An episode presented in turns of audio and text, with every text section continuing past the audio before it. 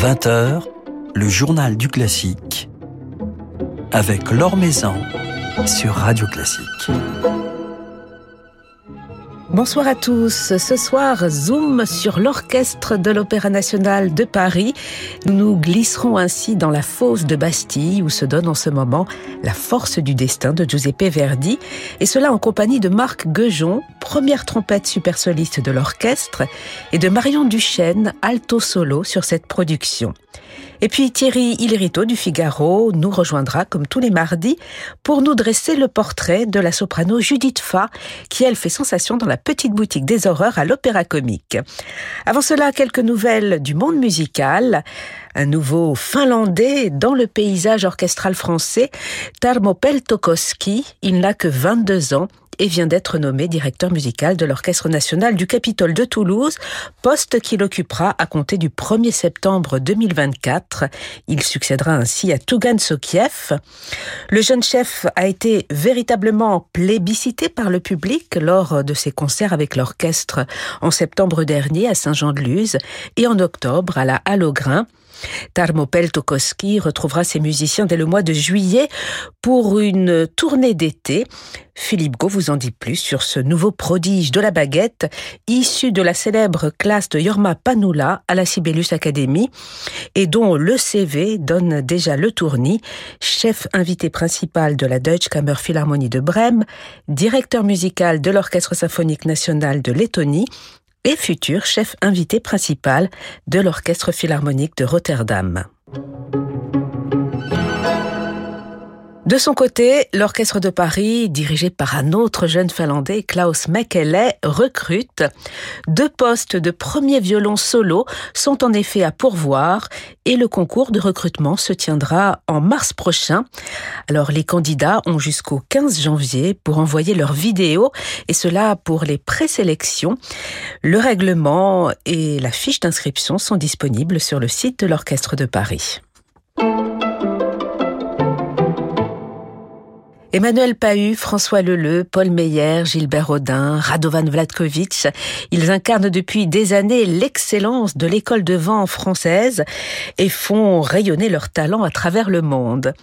Alors ils aiment se retrouver régulièrement au sein de l'ensemble qu'ils ont fondé, les Vents français, et ils seront ainsi jeudi sur la scène du théâtre des Champs-Élysées avec l'orchestre de chambre de Paris et Trevor Pinnock. Ils se répartiront les rôles de solistes dans quelques œuvres concertantes de Cimarosa, Mozart et Danzi.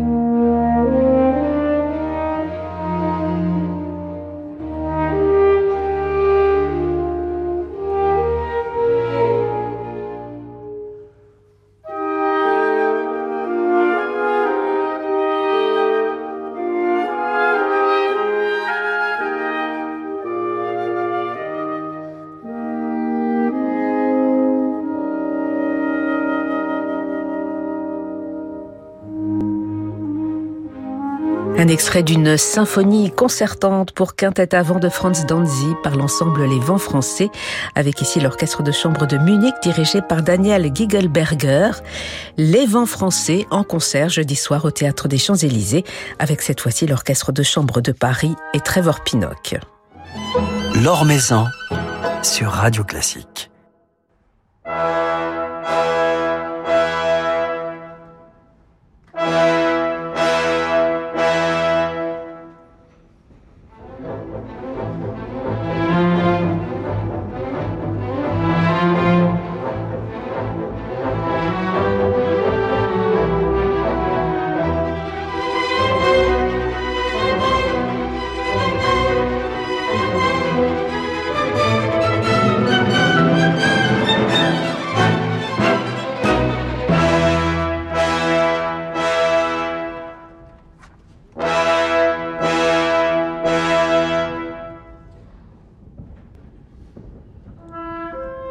L'affiche depuis hier et jusqu'au 30 décembre à l'Opéra Bastille, La force du destin de Giuseppe Verdi, dans la mise en scène de Jean-Claude Auvray et sous la direction musicale de Yader Bignamini, avec, et elle n'est plus souffrante, Anna Netrebko, mais aussi Ludovic Tézier ou encore Russell Thomas dans les rôles principaux. Mais ce soir, c'est à la fosse que nous nous intéresserons tout particulièrement en compagnie de deux musiciens de l'orchestre de l'Opéra de Paris, le trompettiste Marc Guejon et l'altiste Marion Duchesne. Ils se sont confiés à notre micro vendredi, juste avant la générale de cette production de La Force du Destin, un opéra qu'ils connaissent pour l'avoir déjà joué plusieurs fois, et un compositeur, Verdi, auquel ils sont rompus et dont ils apprécient particulièrement le langage, comme ils me l'ont confié. La texture orchestrale, en fait, euh, chez Verdi est vraiment très intéressante. Euh, l'écriture, en général, est euh, extrêmement limpide. De toute façon, on est dans, une écriture complètement tonale, très accessible, on va dire. Donc, c'est assez exaltant, en tout cas. On reconnaît tout de suite, je trouve, les opéras de Verdi par rapport même aux autres compositeurs italiens, Donizetti, Bellini, etc. Mais Verdi, c'est vraiment très, très typique. Et alors la force du destin, est-ce qu'il y a dans, cette partition des moments particulièrement exaltants Moi je dirais quand même l'ouverture euh, qui est très connue euh, de cet opéra. C'est toujours un plaisir immense de, la jouer. Les altos jouent pas complètement le thème, ils accompagnent le thème et parfois le jouent, mais en le doublant au, premier violon souvent. Et euh, bon voilà, la partie d'alto, elle, elle accompagne, elle joue le thème, elle, accompagne aussi la basse. Donc elle un peu, la partie d'alto a toujours un peu tous les rôles et a la chance d'avoir aussi la possibilité de jouer les thèmes et voilà.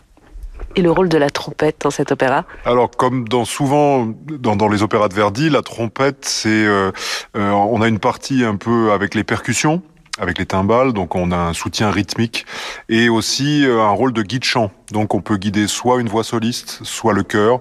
Donc à la première trompette notamment, il y a beaucoup d'interventions qui sont euh, euh, un copier-coller du chœur, par exemple, juste pour soutenir le chœur et l'aider. Alors c'est vrai que cet opéra, La force du destin de Verdi, on connaît essentiellement euh, son ouverture, une ouverture euh, parmi les plus fortes, euh, les, plus dramatiques. On a l'impression que tout le drame se joue dans, l'ouverture. Quand, vous jouez l'ouverture, est-ce que l'histoire, elle défile dans votre esprit ben, Tout simplement, ça commence par les trois coups du destin déjà, donc je crois qu'on est très vite baigné dans l'intrigue en fait finalement de l'opéra tout le déroulé euh, de cette ouverture qui, nous annonce euh, cette histoire d'amour euh, est dramatique et on sent tout le poids du destin au travers de l'ouverture.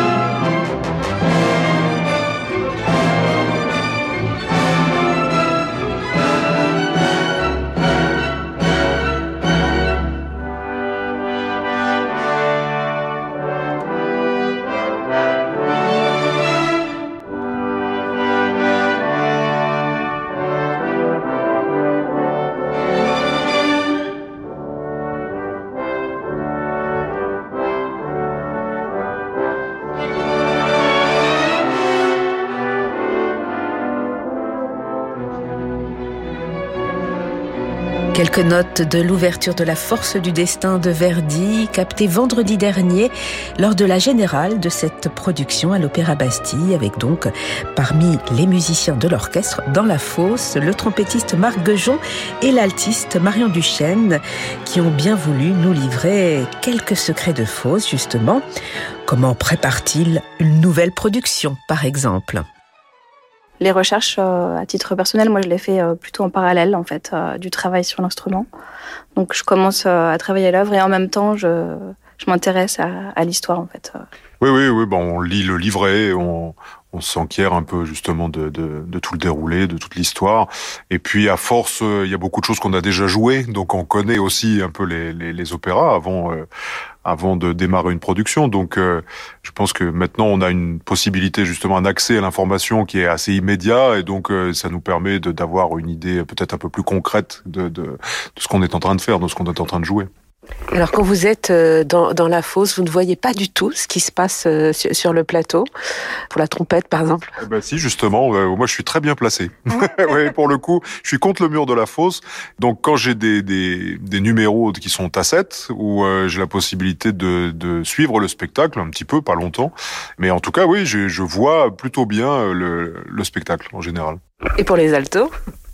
Eh bien, nous, malheureusement, non. Nous ne pouvons pas euh, regarder la scène parce que nous tournons le dos à la scène. Et de toute façon, nous jouons quasiment tout le temps. Donc, euh, il y a très peu de tassettes quand même euh, globalement dans l'œuvre. Voilà, on n'aurait pas le temps de, regarder. En tout cas pour cette œuvre-là. Et comment se passe le travail, l'équilibre entre le plateau et la fosse? Est-ce que vous entendez bien les chanteurs? Alors c'est le chef bien entendu qui vous guide, mais il y a comme un travail d'oreille. Est-ce que c'est un travail difficile? Bah, c'est un travail un peu particulier, c'est un travail d'un orchestre de fosse. Donc euh, effectivement, si on n'entend pas les chanteurs, c'est qu'on est trop fort. Mais euh, le, le, chef d'orchestre gère ça en général aussi avec son assistant, parce que le chef a le, le nez un peu dans l'orchestre et c'est pas toujours évident pour lui de doser, euh, je pense, l'orchestre par rapport au plateau. Donc il y a des gens dans la, la salle qui, qui, sont là aussi pour le, le conseiller, pour l'aider.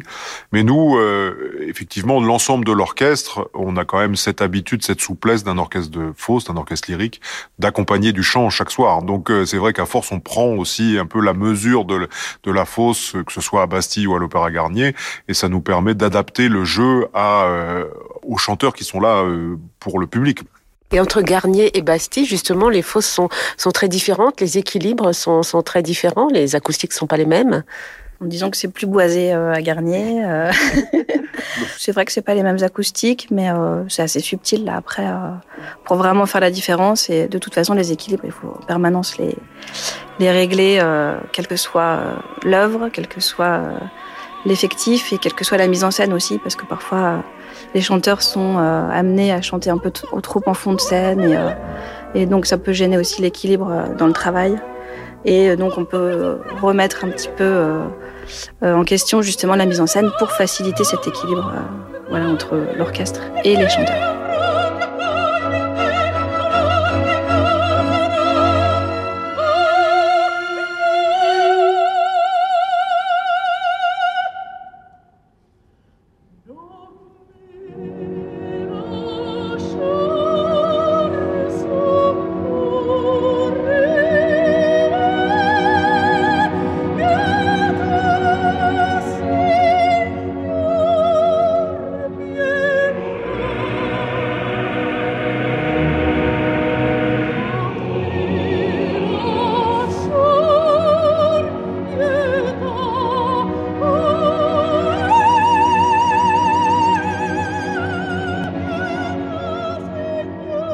Alors vous appartenez à un orchestre qui joue essentiellement de, l'opéra, du ballet, même si on peut vous entendre également euh, de temps en temps dans, le répertoire symphonique. Quel plaisir particulier vous procure justement euh, la fosse par rapport au répertoire symphonique? Qu'est-ce qui vous a donné envie euh, d'appartenir à, un orchestre d'opéra? La chance qu'on a, c'est d'appartenir à un spectacle plus complet. Nous ne sommes pas les vedettes de la soirée, contrairement à un orchestre symphonique, mais euh, nous, faisons partie vraiment d'un tout, effectivement, entre la scène, les chanteurs ou le ballet, l'orchestre, mais aussi tout ce qui est les décors, la mise en scène, la technique, les costumes. Enfin voilà, je veux dire, c'est vraiment c'est du cinéma chaque soir. Donc c'est très différent d'un orchestre symphonique. Le travail n'est pas le même, le répertoire n'est pas le même, la place du musicien n'est pas la même. Donc c'est, je pense, une grande chance de pouvoir faire partie de ce genre de spectacle au quotidien. C'est juste pas le même, la même mise en avant en fait de chaque personnalité qu'il peut y avoir dans l'orchestre. Et euh, c'est aussi la beauté, je trouve, de, de, ce, de cet art, en fait. Je trouve que chacun a son rôle. Euh, voilà, chacun reste à sa place. Et en même temps, vous faites du répertoire symphonique. Euh, on a beaucoup de plaisir à vous entendre aussi en concert, à vous voir sur scène. Un, orchestre d'opéra apporte beaucoup au répertoire symphonique. Qu'est-ce que cela vous apporte à vous-même en tant que musicien d'opéra, ce répertoire-là? Le fait déjà d'être sur scène? C'est aussi euh, un complément, on va dire. Pour la plupart d'entre nous, on a fait de la scène avant d'être à l'opéra, mais cette euh, sortie de la fosse que nous avons plusieurs fois dans l'année, ça nous permet justement aussi de d'explorer un autre répertoire. Ça nous permet de garder une, euh, un pied sur la scène, une connaissance un peu de la scène, de présenter notre orchestre d'une manière différente, parce qu'il y a beaucoup de gens qui connaissent l'opéra de Paris, mais finalement assez peu de gens ont déjà entendu l'orchestre. Moi, ça arrivé souvent de, à l'étranger, euh, tout le monde trouve l'orchestre de l'opéra fantastique et quand je leur demande s'ils ont déjà entendu l'orchestre de l'opéra, ben non, pas du tout. Parce que ben, l'orchestre de l'opéra ne se présente pas très souvent sur scène, à l'international par exemple, hein, nous jouons quand même relativement peu, et euh, nous jouons ben, relativement peu même à Paris, à la Philharmonie, un petit peu à l'Opéra Bastille, mais mais donc je pense que c'est aussi important, ça permet à l'orchestre de se maintenir en forme dans, une certaine mesure pour un autre répertoire et puis pour euh, lier aussi euh, peut-être euh, la musique différemment entre nous. C'est un peu toute la richesse, je trouve, d'un orchestre d'opéra en fait, c'est de pouvoir faire de l'opéra, du ballet, du symphonique quand on a l'occasion de se présenter en symphonique, que ce soit chez nous ou ailleurs. Je trouve aussi extrêmement riche pour nous ainsi que pour le public de pouvoir exporter notre euh, richesse, justement.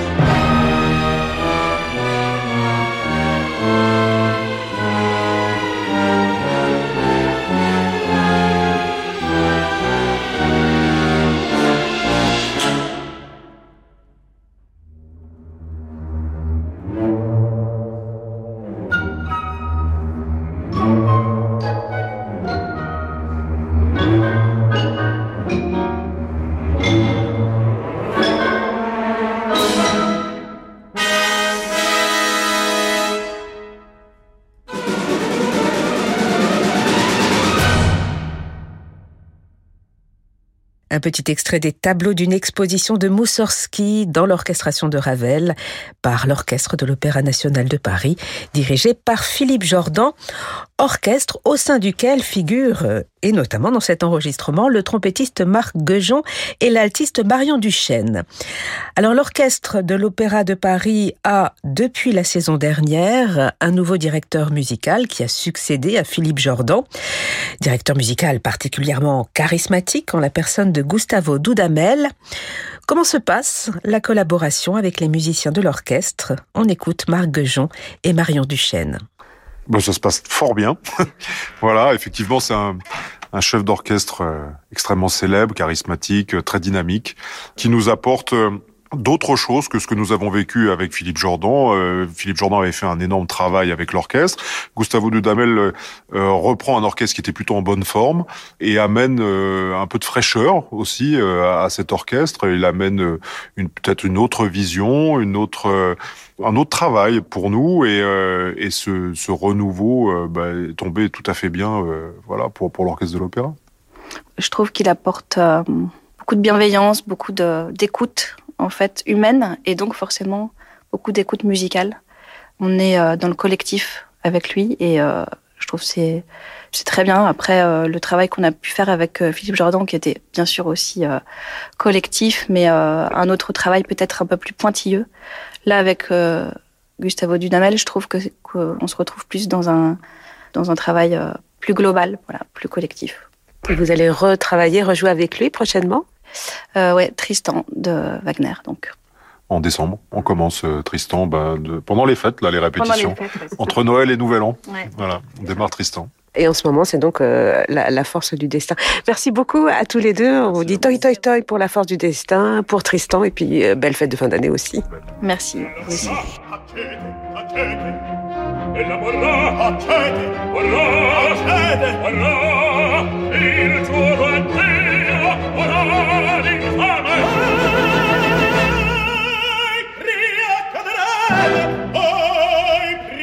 padrone e il fatal cercare ov'io non cade s'anime le non aggiungerò il colpore del vostro sangue questa ciarra nel cielo arche si cobrando mio si cade potete attendere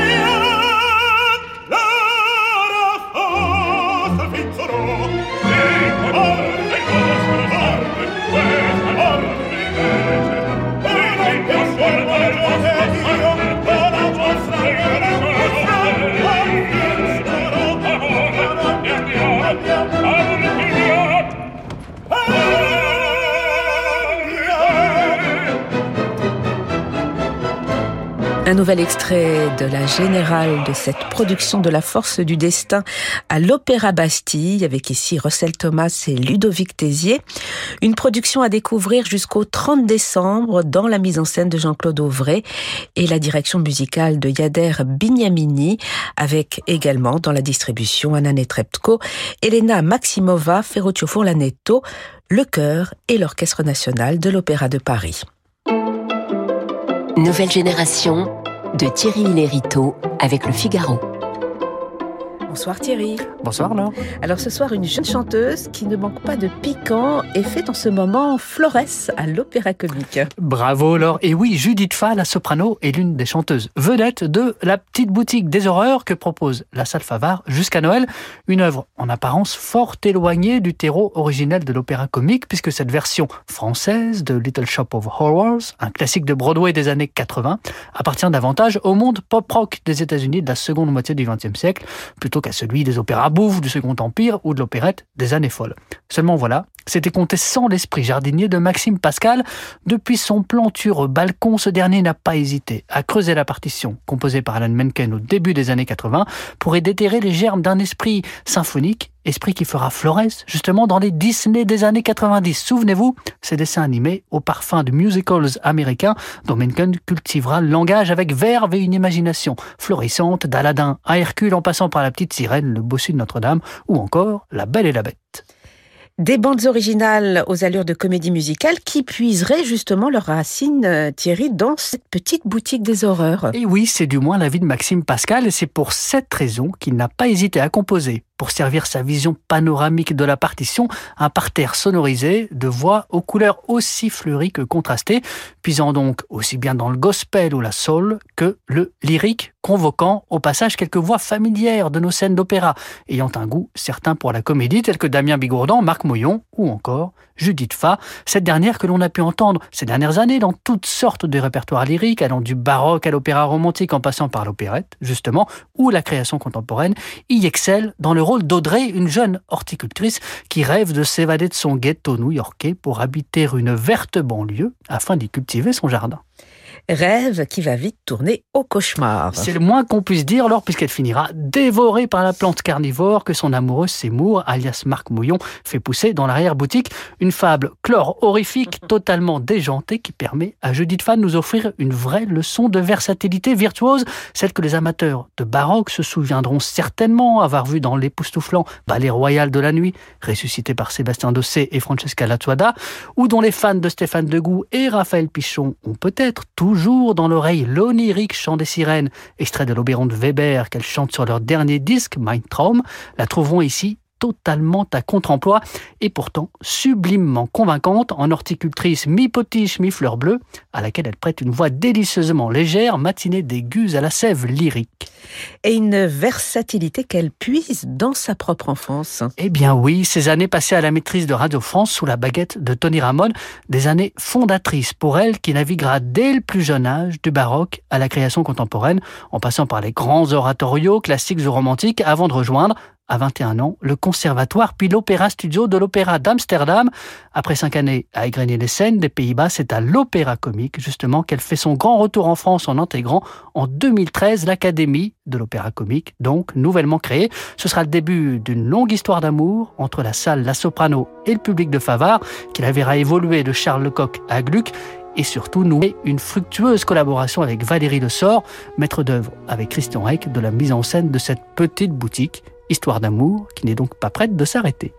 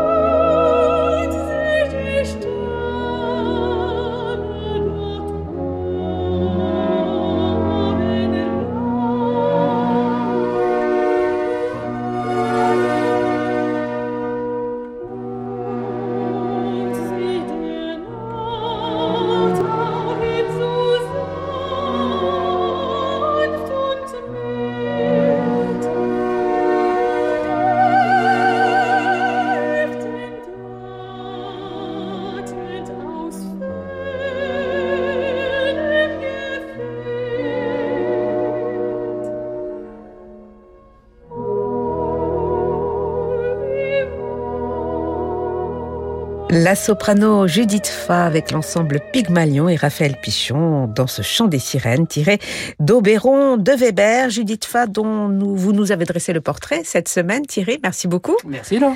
Et à la semaine prochaine. Merci à Louis Roueche-Rossi pour la réalisation de ce journal du classique. Demain, nous serons en compagnie d'Emmanuel André, le directeur de l'Opéra de Bordeaux. Mais tout de suite, je vous laisse avec Francis Drezel. Très belle soirée à l'écoute de Radio Classique.